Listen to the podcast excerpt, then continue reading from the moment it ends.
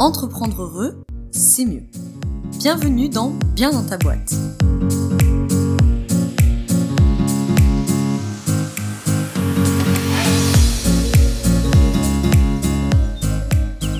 Bonjour Justine, bienvenue dans le podcast Bien dans ta boîte.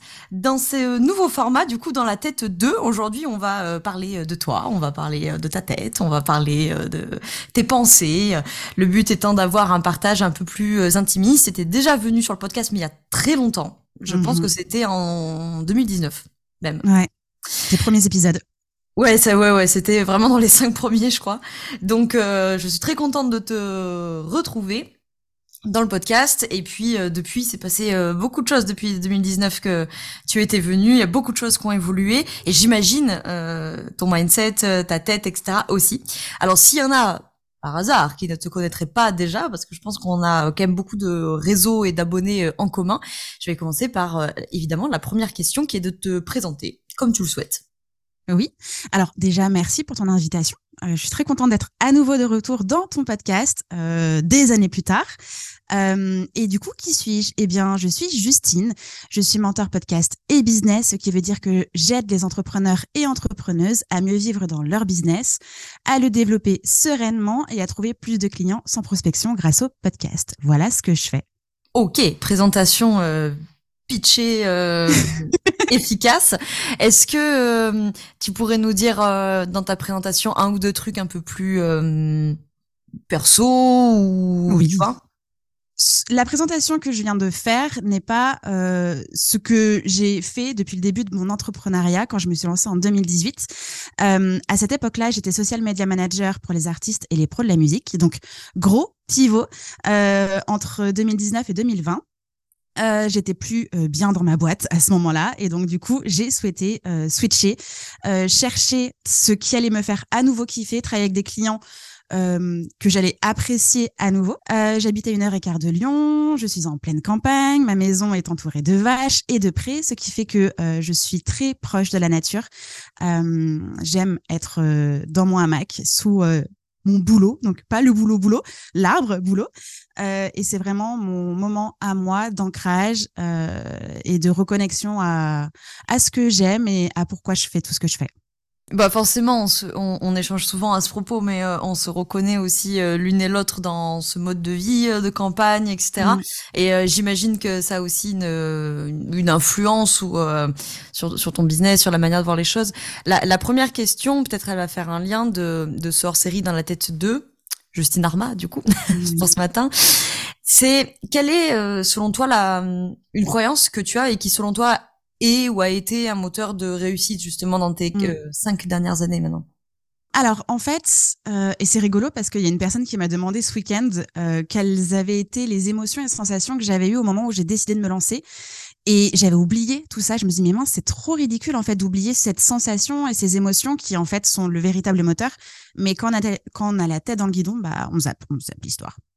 Et en fait, euh, moi, c'était vraiment, et ça l'est toujours aujourd'hui, de pouvoir construire un quotidien, quelque chose qui, à moi, me fait du bien, mais aussi va faire du bien à d'autres personnes. Et c'est vraiment vers ça que je tends tous les jours où je me demande si déjà ce que je suis en train de faire, c'est bien pour moi, mais est-ce que ce que je suis en train de faire va pouvoir être, euh, être bon pour une autre personne? Ouais, donc euh, t'as quelque chose qui est très drivé par euh, les valeurs? Mhm. Et, euh, et, et j'entends euh, des valeurs euh, très tournées. Alors, quand tu dis euh, faire du bien, du coup, est-ce que c'est des valeurs qui sont tournées sur la- le registre peut-être bien-être, santé?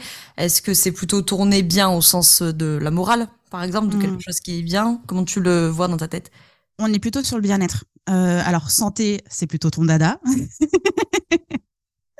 Mais moi, c'est vraiment oui, plus, plus tourné vers le bien-être de la personne euh, pour lui donner l'élan, euh, l'inspiration de, en fait, si on a réussi à faire quelque chose qui est bon pour soi, moi en tant que personne, eh bien toi aussi tu peux le faire. Et donc je te montre euh, où est-ce que je me suis plantée. Je t'explique euh, pourquoi ça a fait mal, en tout cas me concernant, et j'essaye de te faire gagner du temps et t'éviter en fait de toi aussi te cogner la tête contre un mur qui fait, qui peut faire très mal. Ouais. Donc en gros, toi vraiment ton moteur de, de réussite, hein, je dis réussite entre guillemets parce que la réussite c'est très subjectif et personnel, mais ton moteur de réussite au quotidien, c'est vraiment, on va dire choisir, faire des choix et, euh, et des actions orientées par est-ce que ça me fait du bien Oui, non. Est-ce que ça fait du bien aux autres Oui, non. Oui, totalement ça. Ok. Et est-ce que du coup, à l'inverse, tu as euh, de ces cinq dernières années d'entrepreneuriat une croyance que tu as travaillé ou que tu as, euh, pourquoi pas même abandonné mmh. Franchement, elle était horrible cette croyance-là, et j'ai réussi à m'en débarrasser, mais vraiment récemment, au moment où je suis passée en société, donc en mars 2022, où là, je me suis enfin, j'ai compris que j'avais cette euh, croyance comme un boulet c'était euh, il faut souffrir pour réussir. Alors je parle pas de temps de travail, je parle pas de euh, faut que tu fasses euh, minimum 35 heures par semaine. Non, c'est vraiment dans la douleur que tu auras en fait ce que tu veux. Et ça me semblait euh, mais totalement impossible de se sentir c'est fou de se sentir bien, de pouvoir réussir à avoir quelque chose que j'ai envie sans être en galère quoi, sans être en souffrance et du coup, ça a enclenché une sorte de pression sur mes épaules où ça devait forcément venir de moi. Ma souffrance devait être énormissime pour avoir une réussite énormissime. Et donc, du coup, je me mettais une pression dingue où, si ça vient pas de moi, si je suis pas en galère, et eh ben, en fait, euh, c'est non, il y aura pas, il y aura pas. Et ça a été hyper compliqué de me débarrasser de ça. Et du coup, il y a la pression, il y a aussi le rapport à l'argent de, eh ben, faut que tu sois en mode survie pour pouvoir générer de l'argent parce que si t'es pas en mode survie, tu vas pas souffrir. Donc tu, oh, c'était une tannée, une vraie tannée. Eh, c'est vachement intéressant. Euh, je pense qu'il y a beaucoup, beaucoup d'auditeurs, auditrices qui vont se retrouver là-dedans parce que mm. cette conception de la souffrance, elle est, elle est très judéo-chrétienne aussi. Donc, euh, euh c'est quand même le lit de notre société. Donc, on a souvent cette notion de devoir mériter son argent, sa réussite, etc. Euh, comment tu t'es rendu compte que tu l'avais cette croyance et comment tu l'as travaillé du coup? Alors, euh, je suis en thérapie depuis euh, l'âge de deux ans. Alors évidemment pas avec la même personne. Hein. Cette personne-là, la première, a dû partir à la retraite depuis, euh, puisque j'ai 30 ans. 31, pardon. En fait, vraiment, c'est ce passage en société où le changement, le fonctionnement, le mindset, enfin les, les, nouvelles personnes, le comptable, tout ça, la gestion financière, ça m'a fait genre wow, qu'est-ce que je suis en train de faire? Est-ce que c'est réellement ma place? Ou là, je suis vraiment en train de souffrir, mais je suis vraiment pas sûre de pouvoir réussir. Là, je galère sa race, je suis pas sûre de réussir. Euh, c'est mon thérapeute en fait. Alors je me suis fait coacher déjà de base avec une coach business, Anaïs Feltro, qui m'a vraiment euh, accompagnée, rassurée. Regarde, mais si, regarde ce que tu as fait, mais regarde. Enfin voilà, euh, un peu genre ouvre les yeux, meuf, tout va bien se passer. Tu as de l'air, tu, tu vis dans un endroit que tu aimes, tout va bien se passer et mon thérapeute, où en fait, je me suis rendu compte que cette croyance-là était liée tout simplement à l'entrepreneuriat même de mes parents. Et je me suis rendu compte et je me suis souvenu aussi que, bah, avant, je voulais pas être entrepreneur parce que je voyais mes parents galérer avec leur entreprise. Et finalement, quand je me suis lancée, je me suis dit, bah non, euh, je me lance, mais je vais surtout pas entreprendre comme eux. Et je me suis retrouvée au moment du passage en société à faire exactement la même chose, quoi.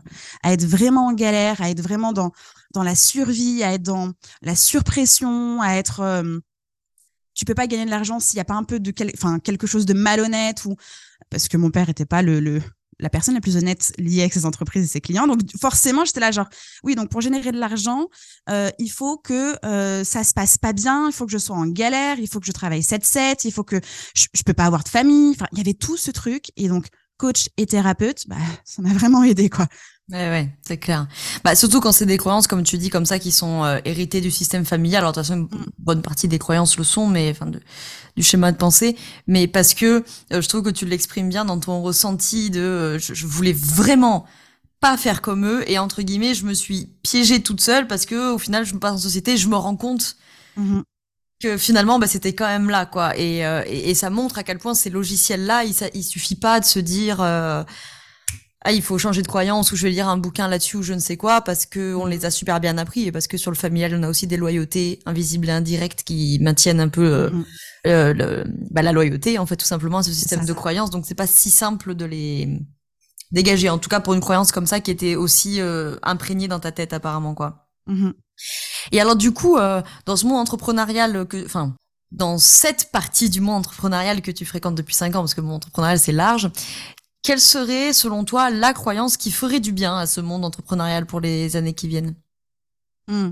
Tu vois, je disais que euh, au départ, ce qui m'a guidée, c'était si ça me fait du bien, c'est ok, et si je peux aider quelqu'un d'autre, c'est parfait. on construit un business en partant de soi. Jusque-là, ça va. Mais après, on peut se retrouver en mode Ah non, mais je suis hyper égoïste, je peux pas. Et tu te mets à tout donner à une autre personne pour effacer, atténuer cette part d'égoïsme. Et en fait, je trouve que c'est hyper important de la garder parce que dès lors que tu oublies que c'était pour toi à la base, que tu as construit ce que tu as construit, déjà, tu peux mal aider la personne et toi, tu ne t'aides plus du tout. Et donc, je pense que vraiment, il faut partir du principe que ça peut être bénéfique pour deux personnes, que c'est pas de l'égoïsme et que si on ne se met plus au centre de son business, eh ben en fait, on est à côté de nos pompes quoi, complètement. Parce qu'on ne fonctionne plus selon nous, pour nous, euh, on s'oublie, après, il y a toutes les notions de sacrifice. Il y a les notions de je dois faire l'effort de. Et après, t'as mais si je fais pas l'effort, peut-être que euh, je vais avoir des avis négatifs. Peut-être que euh, cette personne ne va pas me recommander. Tu sais, tu fais toute une montagne d'un truc. Et je pense que vraiment, en partant de soi et en restant vraiment au centre de ce que l'on construit, c'est là qu'on devient une meilleure personne pour soi-même et pour les autres. Et ce n'est pas de l'égoïsme euh, négatif. C'est quelque chose d'hyper positif. Et comment tu le fais du coup euh, Comment tu fais pour revenir toujours à toi et à, ton centre en fait? Parce que j'entends un peu mhm. cette notion d'axe finalement. Comment tu fais pour euh, y revenir et pas te perdre? Je m'écoute. Je m'écoute. En fait, c'est vraiment ça. Euh, à chaque fois que je me suis plantée, à chaque fois que j'ai eu une mauvaise collaboration, à chaque fois que ça s'est mal passé, c'est juste parce que euh, mon alarme intérieure là, qui m'avait dit attention Justine, ça pue un peu du cul là, euh, non, n'y va pas. Ou j'étais en mode mais si, faut que j'y aille parce que je qui suis-je pour dire non?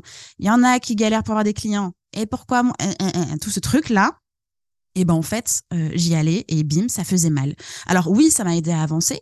Maintenant, aujourd'hui, j'avance différemment. Où je, je, me dis pas genre, c'est en me plantant que je vais pouvoir voir, c'est plutôt en m'écoutant que ça va être ok pour moi et aussi ok pour la personne parce que sans doute qu'en y allant, je suis pas la meilleure personne pour accompagner la personne qui veut que j'accompagne. Oula, c'était une Jean-Claude Van Damme, ça.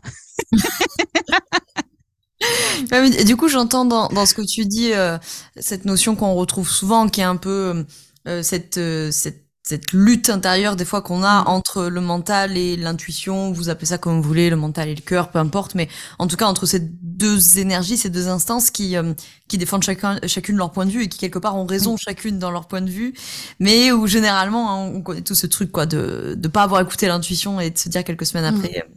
Et voilà. C'est ça, totalement.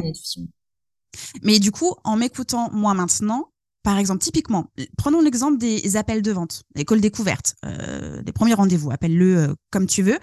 Avant, quand j'avais des rendez-vous comme ça, j'étais en mode, il faut que je vende. Peu importe, il faut que je vende. Et j'ai carrément arrêté d'avoir des calls découvertes parce qu'en fait, c'était trop difficile. J'arrivais pas à dire non, j'arrivais pas euh, à y aller sans stress. Depuis euh, quelques semaines, quelques mois, j'ai remis en place des appels découvertes. Et aujourd'hui, je suis hyper contente quand je dis à la personne non, c'est pas le moment, c'est pas moi, c'est pas ce qu'il te faut, je te recommande une autre personne. Et en fait, de pouvoir switcher de d'état d'esprit et de, de, de, en fait, hein, de dire euh, je suis pas j'ai pas besoin de vendre, je peux dire non, je, je dois m'écouter surtout. Eh bien en fait, tu es, dans une autre dynamique. Et tu plus en mode vente obligatoire, tu es plutôt en mode non, il faut que ce soit une bonne collaboration, il faut que moi je m'écoute et que je respecte mon cadre, mes limites, ce dont j'ai besoin et aussi que j'écoute ce que la personne a besoin. Ouais, moi je, je ça me fait ça m'évoque aussi quelque part la notion de flexibilité, tu vois, où tu peux très bien aller par exemple à ton appel découverte avec une dynamique euh, euh, un peu young, tu vois, euh, parce que ça peut répondre à un besoin de performance, de dire ok je vais mhm. vendre parce que là en ce moment je tu vois j'ai la, j'ai la niaque, j'ai la pêche et avoir la flexibilité pendant l'appel de dire euh, non, pas, pas pour cet appel-là, parce que là, effectivement, c'est pas le bon moment pour la personne, ou je suis pas euh, la formation, le coaching, ou je ne sais quoi qu'il lui faut. Et, et je trouve qu'il y a un peu cette notion dans ce que tu dis, finalement, de cette flexibilité, de, de s'éloigner un peu de soi quand tu sens que tu peux sortir un peu de la zone de confort, entre guillemets, et euh, la flexibilité de dire, hum, non, là, il faut que je m'écoute et il faut que je revienne à mon centre, quoi. Oui, totalement. Et puis, du coup, tu, tu te défais, en fait, un peu des dictats de l'entrepreneuriat qui dit, euh, un call, une vente, quoi. Ouais. Où tu es là à compter ton taux de conversion euh, d'appel découverte. Bah, en fait, non. Euh, le but du jeu, c'est que, enfin, oui, c'est bien de regarder ce taux de conversion. On est OK là-dessus, on, fait du business, mais en fait, à quoi bon avoir un super taux de conversion si on est en galère avec les gens? Ça sert à rien du tout, quoi. Mmh. Bah justement, euh, tu me fais une transition puisque tu parles de, de galère avec les gens, donc j'entends euh, l'émotionnel là. Euh, ça serait quoi l'émotion que tu ressens le plus dans ton business et celle que tu ressens le moins dans ton business mmh. Très facilement, je me remets la pression. Ou en fait, c'est vraiment un truc où je suis là genre mais pourquoi tu te mets ça en pression? C'est ok, tout va bien là, t'as toujours de l'air, tout va bien et tout. Et en fait, il y a toujours un truc où je me remets un peu en, autopilotage de mets-toi en mode survie, mets-toi la pression. Et là, tu vas pouvoir avancer. Et je suis là, genre, mais, mais quel mode survie? Il n'y a pas besoin. Il n'y a pas besoin. Et, c'est très, très, très rapide chez moi, quoi. Dès que euh, je sens la difficulté ou quoi que ce soit, je vais pouvoir me mettre en mode survie, donc fatigue, donc ultra travail, donc, donc, donc, donc. Et après, je suis là, genre, euh, mais pourquoi je suis venue là? Qu'est-ce que j'ai fait? Et c'est hyper ridicule. Donc, c'est, pas un combat quotidien, mais je sais que très facilement, je retombe dans ce schéma-là. Donc ça, c'est euh, le, le, un peu l'aspect négatif. Et c'était quoi la suite de ta question? Eh ben, l'émotion que tu ressens euh, le plus, alors peut-être que c'est celle-ci du coup, et celle que tu ressens le moins. Celle que je ressens du coup, oui, le moins, c'est euh, une forme de sérénité. Alors je dis pas sérénité en mode je me mets en lévitation et je suis refaite et, et ma vie est parfaite. Je dis plutôt une forme de confiance, plénitude, quelque chose où c'est genre c'est ok, c'est fluide, ça va bien se passer, c'est le déroulement normal, tu vois, ce genre de truc, ça je le ressens pas, ou encore très peu. Et je le travaille, hein, vraiment. Euh, j'ai mis en place des routines ou ou j'essaye, enfin, je décroche de plus en plus de mon travail. J'ai, ne serait-ce encore une fois que de passer en société, ça m'a fait du bien parce que c'est plus moi dont il est question. C'est une entreprise et moi je suis moi-même à côté et on travaille ensemble main dans la main et on se sépare en fin de journée et les week-ends et les vacances, tout ça. Ça m'a fait énormément de bien. Mais je, je, je suis vraiment encore dans le process de c'est pas toi, ça va bien se passer, tu peux être sereine dans ta vie, toi, d'humaine. Et bon, bah, quand tu es en business, peut-être que tu as plus de pression, ok, mais c'est deux parts différentes. J'entends finalement que cette question de, de, sérénité au sens de confiance, plénitude est aussi de toute façon le corollaire de de ce que tu disais avant, c'est-à-dire de, de, mhm. vite retomber dans le schéma de la pression, etc., qui est de vite retomber dans le schéma familial en fait, hein, du coup. Mais et, donc bah, du coup nécessairement t'as le corollaire euh, de l'autre côté. Elle est pas facile hein, cette question de la distinction de l'entrepreneur et de l'entreprise parce que mhm. moi je l'ai longtemps euh, plaidé entre guillemets euh, en tant qu'accompagnante euh, d'amener ces entrepreneurs à se distinguer, même à se détacher, utiliser les mots de, de leur entreprise je pense que dans une certaine mesure, c'est nécessaire, sain, fonctionnel, ce que tu veux.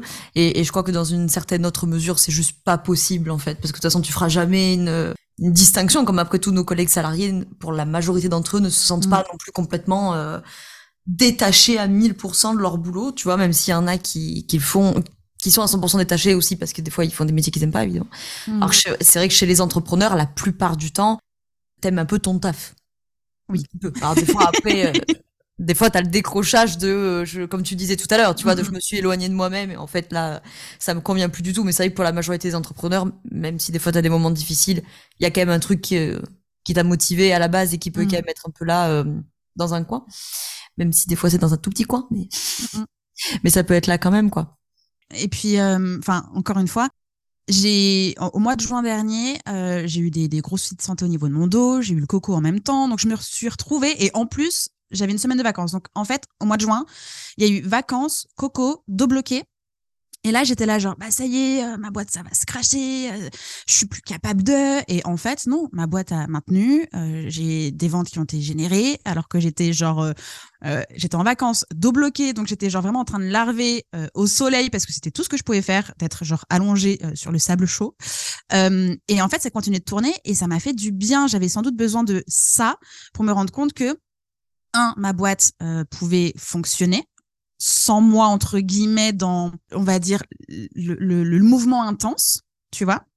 Et puis surtout, je, je, m'étais rendu compte que ça me définissait plus.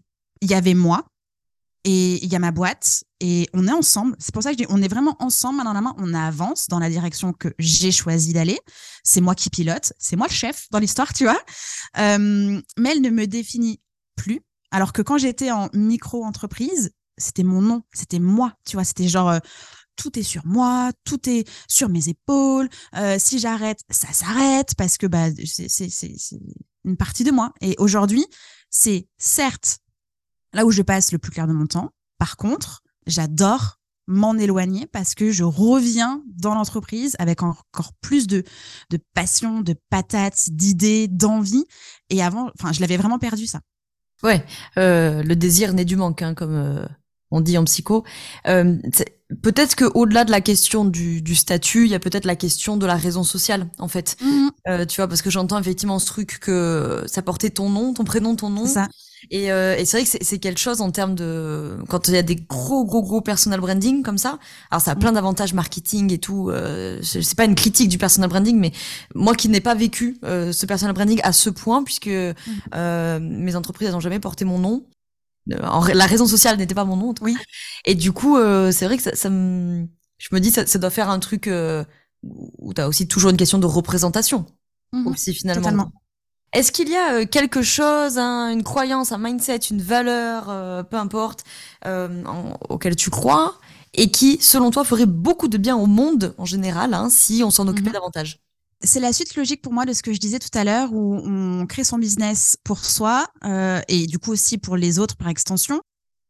En fait, il faut vraiment partir du principe que on a le pouvoir, la possibilité de changer quelque chose. Alors, je, je suis pas en train de dire mettons-nous tous en mode Superman, changeons le monde, sombre la planète, tout ça, mais en fait, si, on peut. En fait, on peut construire quelque chose qui va apporter énormément de positif à son échelle. Euh, je sais pas, euh, les animaux, la nature, les humains, euh, la planète, il y a plein de choses en fait.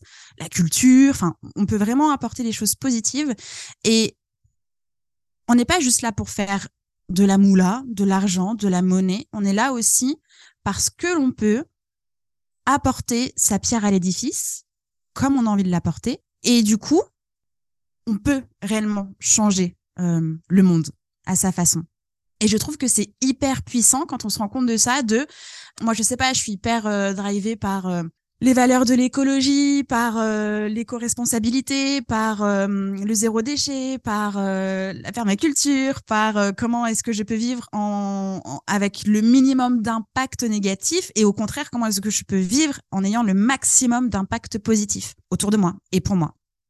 Et ben en fait, mon entreprise peut m'aider déjà à le faire pour moi, mais je peux aussi aider les autres à le faire pour eux à tous les niveaux. Et je pense que c'est vraiment ça, en fait, qu'il faut euh, un peu se mettre euh, dans la tête de euh, tout est possible et on peut impacter positivement tout en vivant de son entreprise, en toute honnêteté et avoir une responsabilité envers soi-même, les autres et la planète. Oui, tu disais bah, que mon entreprise peut également contribuer à ça. question philosophico-politique, hein, tu me connais. Est-ce que tu crois que l'entrepreneuriat de demain, il est nécessairement un entrepreneuriat engagé? Nécessairement, je sais pas. Par contre, je dirais que ça pourrait être bien que ce le soit plus. Euh, encore une fois, à tous les niveaux. Et un engagement à tous les niveaux aussi. Hein. Typiquement, moi, le mois prochain, je participe au euh, podcaston où en fait, je vais dédier un épisode de podcast sur une association. Euh, alors, je suis encore en train de chercher l'association que j'ai vraiment envie de porter, mais euh, j'hésite entre l'écoféminisme, entre euh, les, les, les, rébellions euh, dites passives, tu vois. Euh, j'ai oublié le nom, comment ça s'appelle, mais voilà. Euh, ou alors simplement euh, la nature, les animaux, il plein plein de choses. Et je pense que euh, on peut via notre business pouvoir bah, faire porter sa voix avec un podcast, c'est possible aussi. Son message et du coup aller dans la direction de. Donc je pense que ce serait bien qu'il y en ait un peu plus. Quelles sont les pensées qui occupe ta tête en ce moment, Justine? Mmh. Alors, là, ça fait deux mois que j'ai qu'une envie, c'est de genre fermer la boîte pendant une semaine et de ranger et de trier et de remettre tout à plat. C'est vraiment. Alors, je le fais chez moi régulièrement. Euh, tu vois, je vends tout le temps des vêtements, je vends des livres, je vends des trucs, machin. Je suis une fanat du tri. Ça me fait un bien fou, ça me nettoie le cerveau. Et j'ai besoin de le faire pour ma boîte. Et donc, mmh. euh, dans 15 jours, c'est genre vraiment mon cadeau de Noël. Je me suis offert ça à Noël et je ne pouvais pas le prendre avant 15 jours là.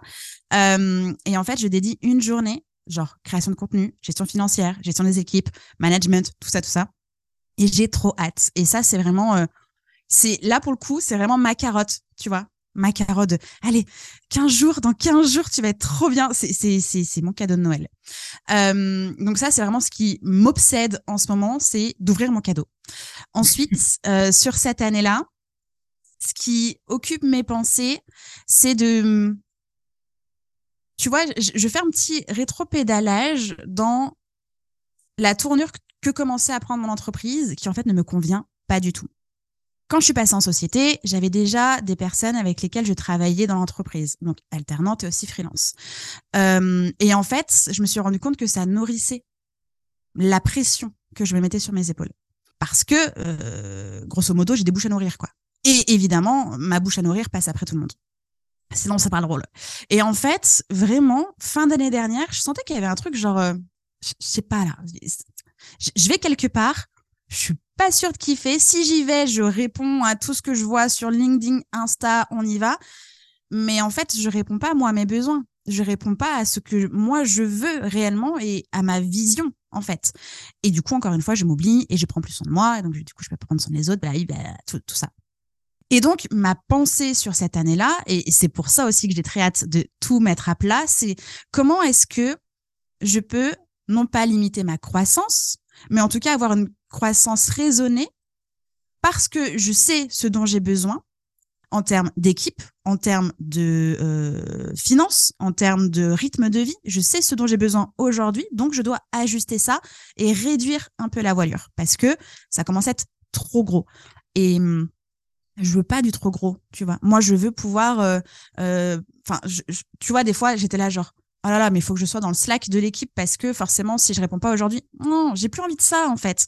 Je veux juste pouvoir vivre mon business, savoir que un tel fait des trucs, euh, qu'on se euh, pointe euh, à ce rendez-vous-là, mais pas me mettre la pression de faut que je sois présente et que je nourrisse ce truc. Et donc c'est vraiment ça ma pensée, c'est réduire la voilure sans limiter la croissance et plus en respectant ce dont, enfin ce dont, ce que j'ai besoin moi en tant qu'humaine et en tant qu'entrepreneur.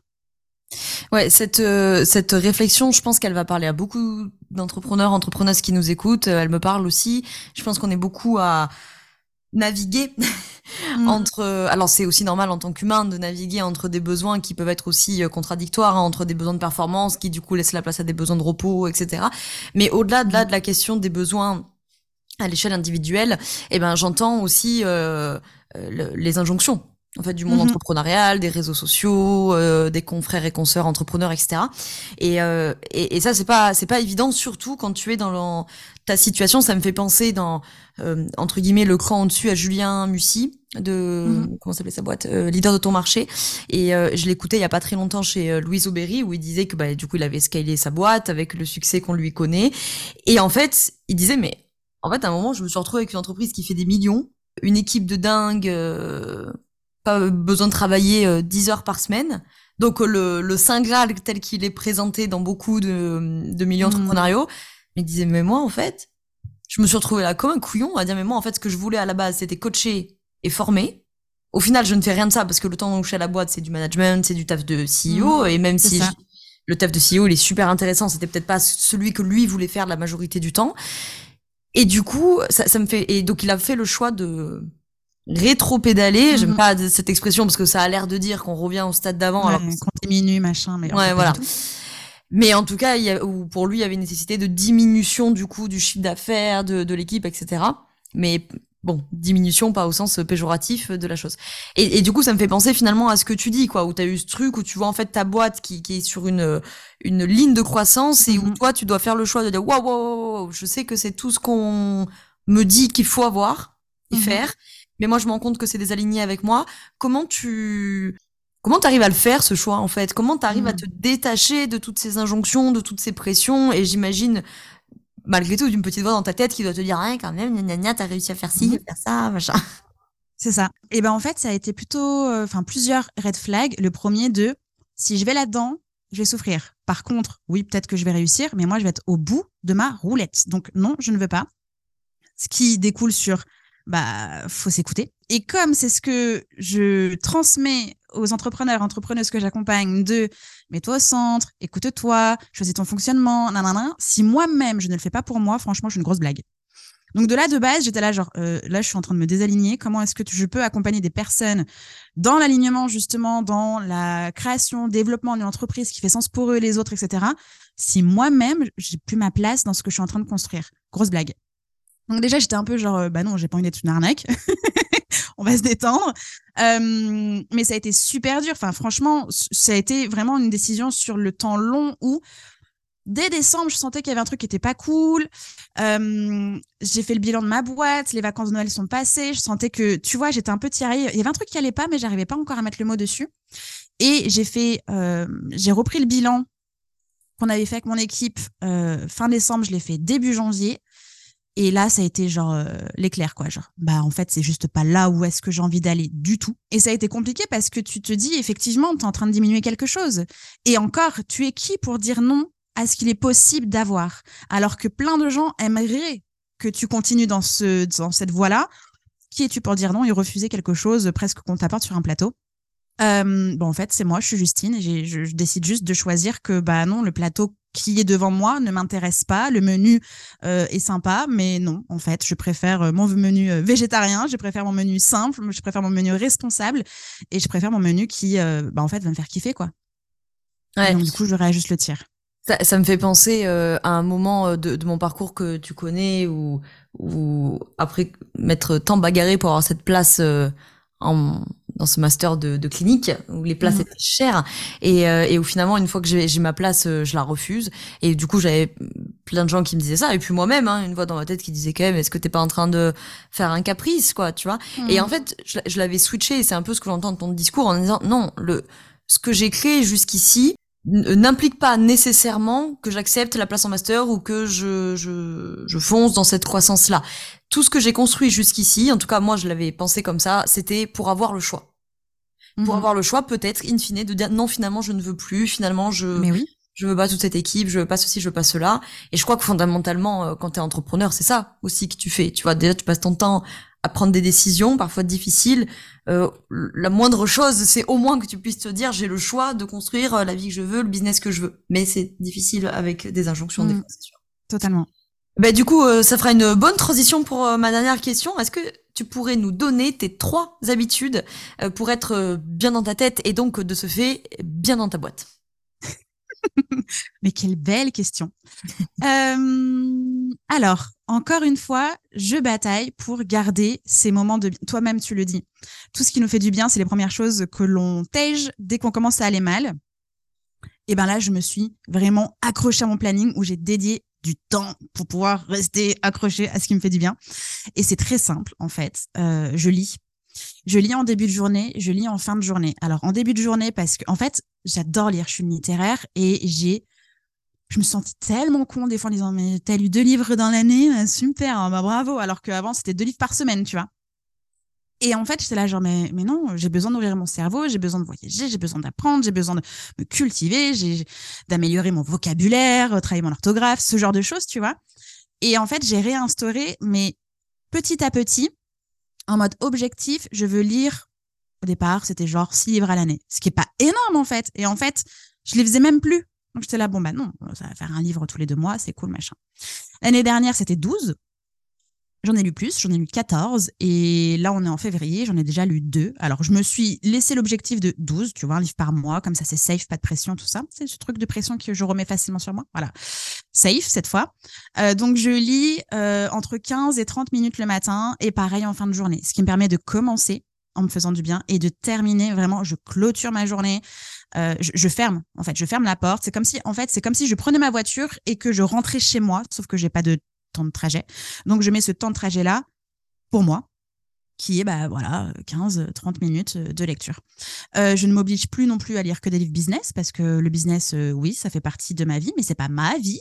Donc euh, j'ai plein de livres différents, ça passe par des essais, ça passe par des, des, modes d'emploi de permaculture aussi, plein plein de trucs et ça me fait du bien. Donc la lecture.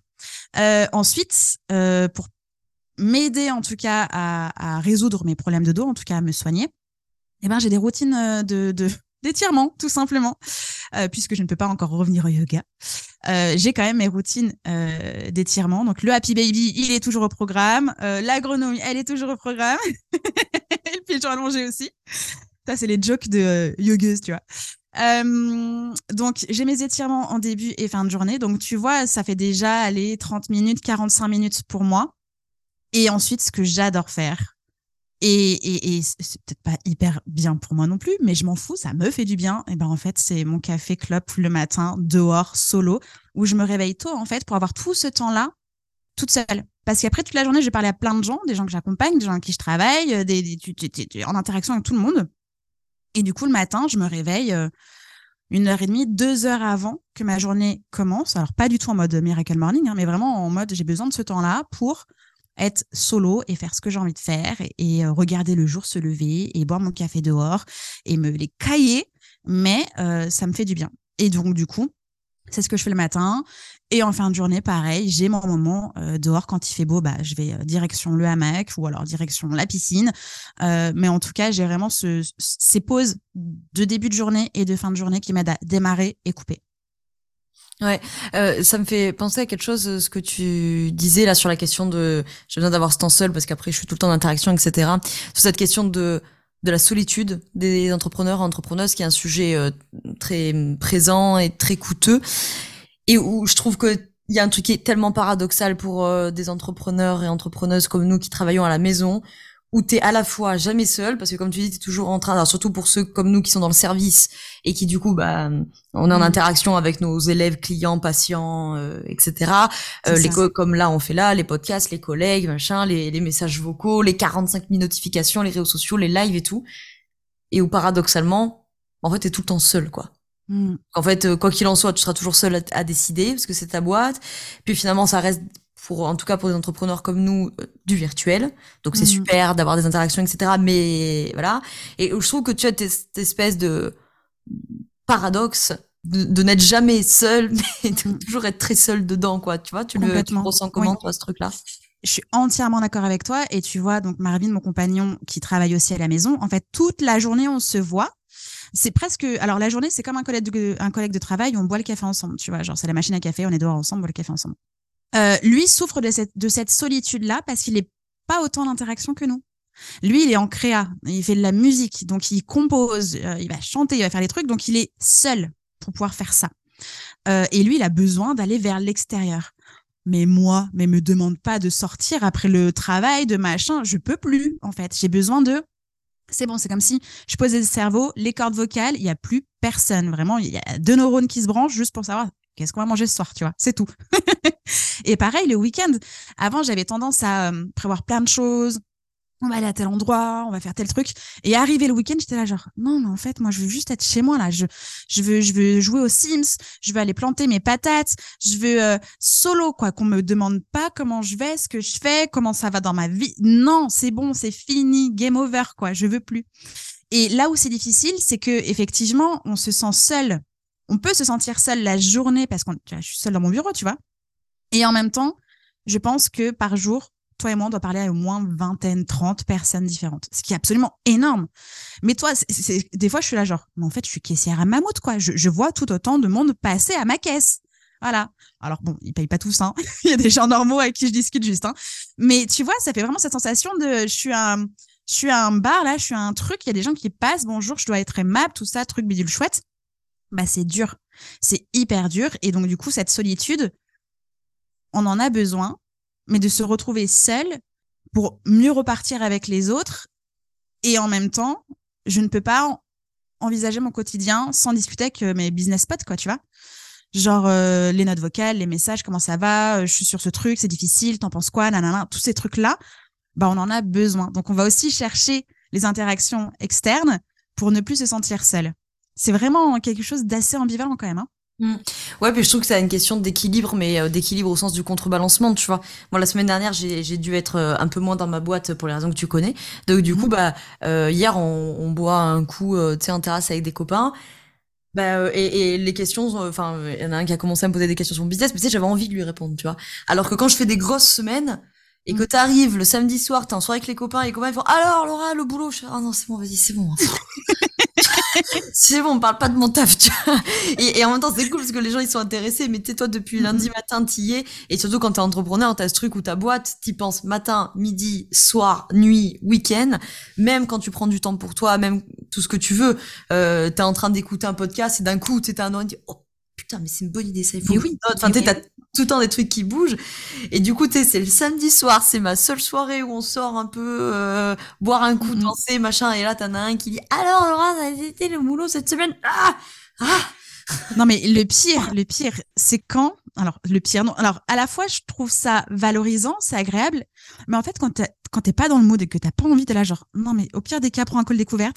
C'est les personnes qui te disent euh, bon alors du coup j'ai une idée de business euh, ah et évidemment t'as tes neurones qui sont là genre non mais non mais j'ai une idée mais... et là t'es là juste avec ton verre tu, tu as juste envie de passer une soirée sympa tu vois et t'as pas envie de souffrir à ce moment-là et en fait la personne te parle de son idée révolutionnaire qui peut-être est révolutionnaire et t'es là genre Ok, alors est-ce que je m'active le neurone qui est en train de s'agiter dans ma tête en disant j'ai les réponses à tes questions, vas-y, viens, viens Ou est-ce que tu es là, genre, ouais, ouais, non, ça pourrait être cool, euh, euh, on en reparle. Euh, et là, tu as envie de sortir ton calendrier, genre, prends un col découverte, s'il te plaît.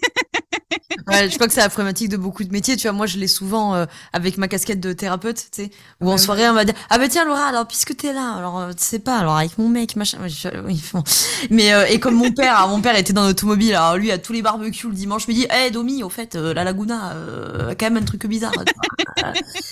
je veux dire, je crois que ça c'est c'est un peu tous les métiers, tu vois. Mais c'est vrai que des fois, t'es dans cette énergie mm. où il peut être samedi 1h du matin, tu dis, ah ouais, t'as une idée business, vas-y, présente-la moi, je suis trop chaud.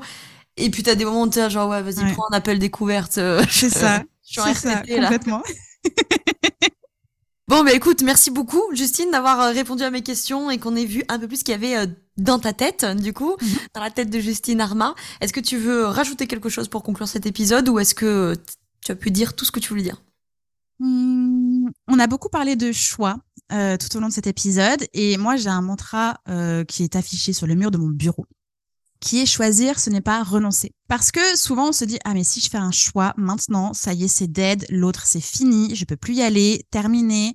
Euh, en fait non, c'est juste qu'à ce moment précis on doit faire un choix qui est peut-être bon ou mauvais, on n'en sait rien, on doit le faire. On y va, on le fait. Et ben à un moment donné, on peut quand même regarder cette porte de droite qu'on a décidé de laisser fermer en se disant ah ok donc là j'avais choisi la porte de gauche. Est-ce que finalement celle de droite c'est pas un nouveau choix que je dois faire? Bref, ce qu'il faut garder en tête, c'est que choisir, c'est notre quotidien. Par contre, renoncer, pas forcément. C'est simplement prendre une décision, dire je vais sur ce plan A et j'y vais à fond. Et ce plan B, je le garde dans un coin de ma tête. Peut-être que c'est une super mauvaise idée, mais je ne le sais pas aujourd'hui. Donc je voilà. Et au moment où on va pouvoir se repencher sur ce plan B en se disant, ok, est-ce que je fais réellement le choix aujourd'hui de ce plan B? Est-ce que euh, c'est toujours une bonne idée, une bonne décision à faire? Peu importe. Ce qu'il faut garder en tête, c'est que on ne ferme pas les portes qu'on a devant nous, on fait un choix et on ne, renonce à rien. Et ça, c'est moi, ça a changé euh, ma life, quoi, vraiment. Donc la conclusion de cet épisode, à mon grand désarroi, c'est que Justine n'est pas très sartrienne dans l'âme, en fait. Hein. Finalement, euh, le choisir, c'est renoncer de Sartre. Euh, non, non, non, non, non, moi je l'ai, je l'ai pimpé, tu vois, je l'ai pimpé. Et voilà, et ben voilà, c'est donc un épisode qui termine une amitié. Parce que euh, si tu n'aimes pas Sartre, ça va pas marcher. Voilà, ça, ça marche. Non, mais alors, alors toi, toujours dans l'abus, quoi. Genre, si je ne dis pas oui à ta proposition, tu me fais la tronche pendant 15 ans. Aujourd'hui, on n'est plus amis parce que je dis choisir, ce n'est pas renoncer. Oh, ça vient du sud, hein Alors euh, non, déjà euh, pas du tout. Je vois pas à quoi tu pourrais entendre dans ma voix que tu vois. Non, juste pour nos auditeurs auditrices, la petite anecdote, c'est que le 25 avril, euh, je pense que cet épisode sera sorti avant quand même. Euh, je fais une soirée euh, bien dans ta boîte à Lyon et donc je cherchais euh, deux pitcheuses dont Sonia Laurentbourg que beaucoup d'entre vous connaissent et Justine donc qui fera partie des pitcheuses de cet événement. Et donc je lui avais fait un, un petit vocal sur WhatsApp parmi les 25 000 vocaux qu'on envoie et qu'on reçoit par jour. Et donc je lui fais un vocal voilà en lui expliquant le truc et en lui disant c'est ton bon droit légal et psychique de refuser mais sache que si tu refuses sans aucune pression je te ferai la gueule pendant 15 ans. Voilà voilà. Donc je ne lui aurais pas du tout fait la gueule pendant 15 ans. C'est une exagération sudiste. Euh, c'est pour la petite blague. Euh, voilà. Voilà. De Laura. Donc non, je ne lui aurais pas fait la gueule, mais euh, fallait pas dire non. Elle, n'a pas dit non. Donc non, c'est bon, ce n'est pas la fin de notre amitié parce que tu as critiqué Sartre, même si euh, je pleure de l'intérieur, en revanche. Oh, pardon. Et, et donc on va même euh, en profiter pour aller euh, se faire euh, une petite pause café juste après euh, ce podcast. Donc, euh, Mhm. donc promis, l'amitié n'est pas n'est pas morte. Mais Parfait. je te convaincrai que que Sartre était le grand dieu de ce siècle. Mais laisse-moi dans mon espoir, laisse-moi dans mon espoir de tout est possible. Je ne renonce à rien, je croque comme ça tout ce que je veux, tout ce que je peux en temps voulu, tu vois. Mais je, je ne crois pas, euh, parenthèse avant de, de clôturer, que, en tout cas c'est mon avis, mais moi je, je, je suis très d'accord avec Sartre sur beaucoup de choses, et donc avec ce choisir c'est renoncer, moi je crois que choisir c'est renoncer, mais je ne crois Mhm. pas que renoncer soit une fatalité, je ne crois pas que renoncer, Mm. et bon ça c'est l'influence un peu bouddhiste et yogi je pense, mais euh, parce que je trouve que dans le vocabulaire occidental et dans l'ensemble des conceptions de pensée autour de ces mots, du détachement, du renoncement, il y a, y, a, il y a un côté qui est hyper péjoratif, euh, tu vois, mon- plein de fois en interview, on m'a demandé oui. euh, sur ce détachement de ma boîte, et moi je dis toujours, mais je suis détaché de ma boîte. Quand je dis je suis détaché, euh, mon cercle privé le sait. Ça veut pas dire que j'y pense pas et que j'en ai rien à foutre. hein, Loin de là. Mais détaché au sens où je sais que ça finira par mourir. C'est la vie, tu vois. Mhm. Mais du coup, je pense que hum, dans ce choisir, c'est renoncer, c'est qu'en fait, je ne viens pas coller au renoncement une notion, tu vois, euh, Mhm. comme tu disais, un peu mélodramatique, genre bah, du coup, Mais oui. fini, parce que rien n'est immuable de toute façon, euh, Mhm. clairement. Mais effectivement, à l'instant T, bah, quand je choisis A, je, je renonce à B, effectivement. Mm. Merci beaucoup, Justine, d'avoir répondu à mes questions. Nous allons continuer euh, ce débat euh, autour d'un café. Et euh, si vous n'avez plus de nouvelles ni de l'une ni de l'autre, c'est que nous nous sommes donc entretués lors de ce débat philosophique. On aura renoncé à notre amitié. Voilà. voilà. Bon, sur ce, on va arrêter de se porter la poisse. Merci beaucoup, euh, Justine, d'avoir répondu euh, à mes questions, Merci à, à nos toi. auditeurs, auditrices, de nous avoir écoutés. Et à très bientôt à tout le monde. Ciao, ciao. Bye bye.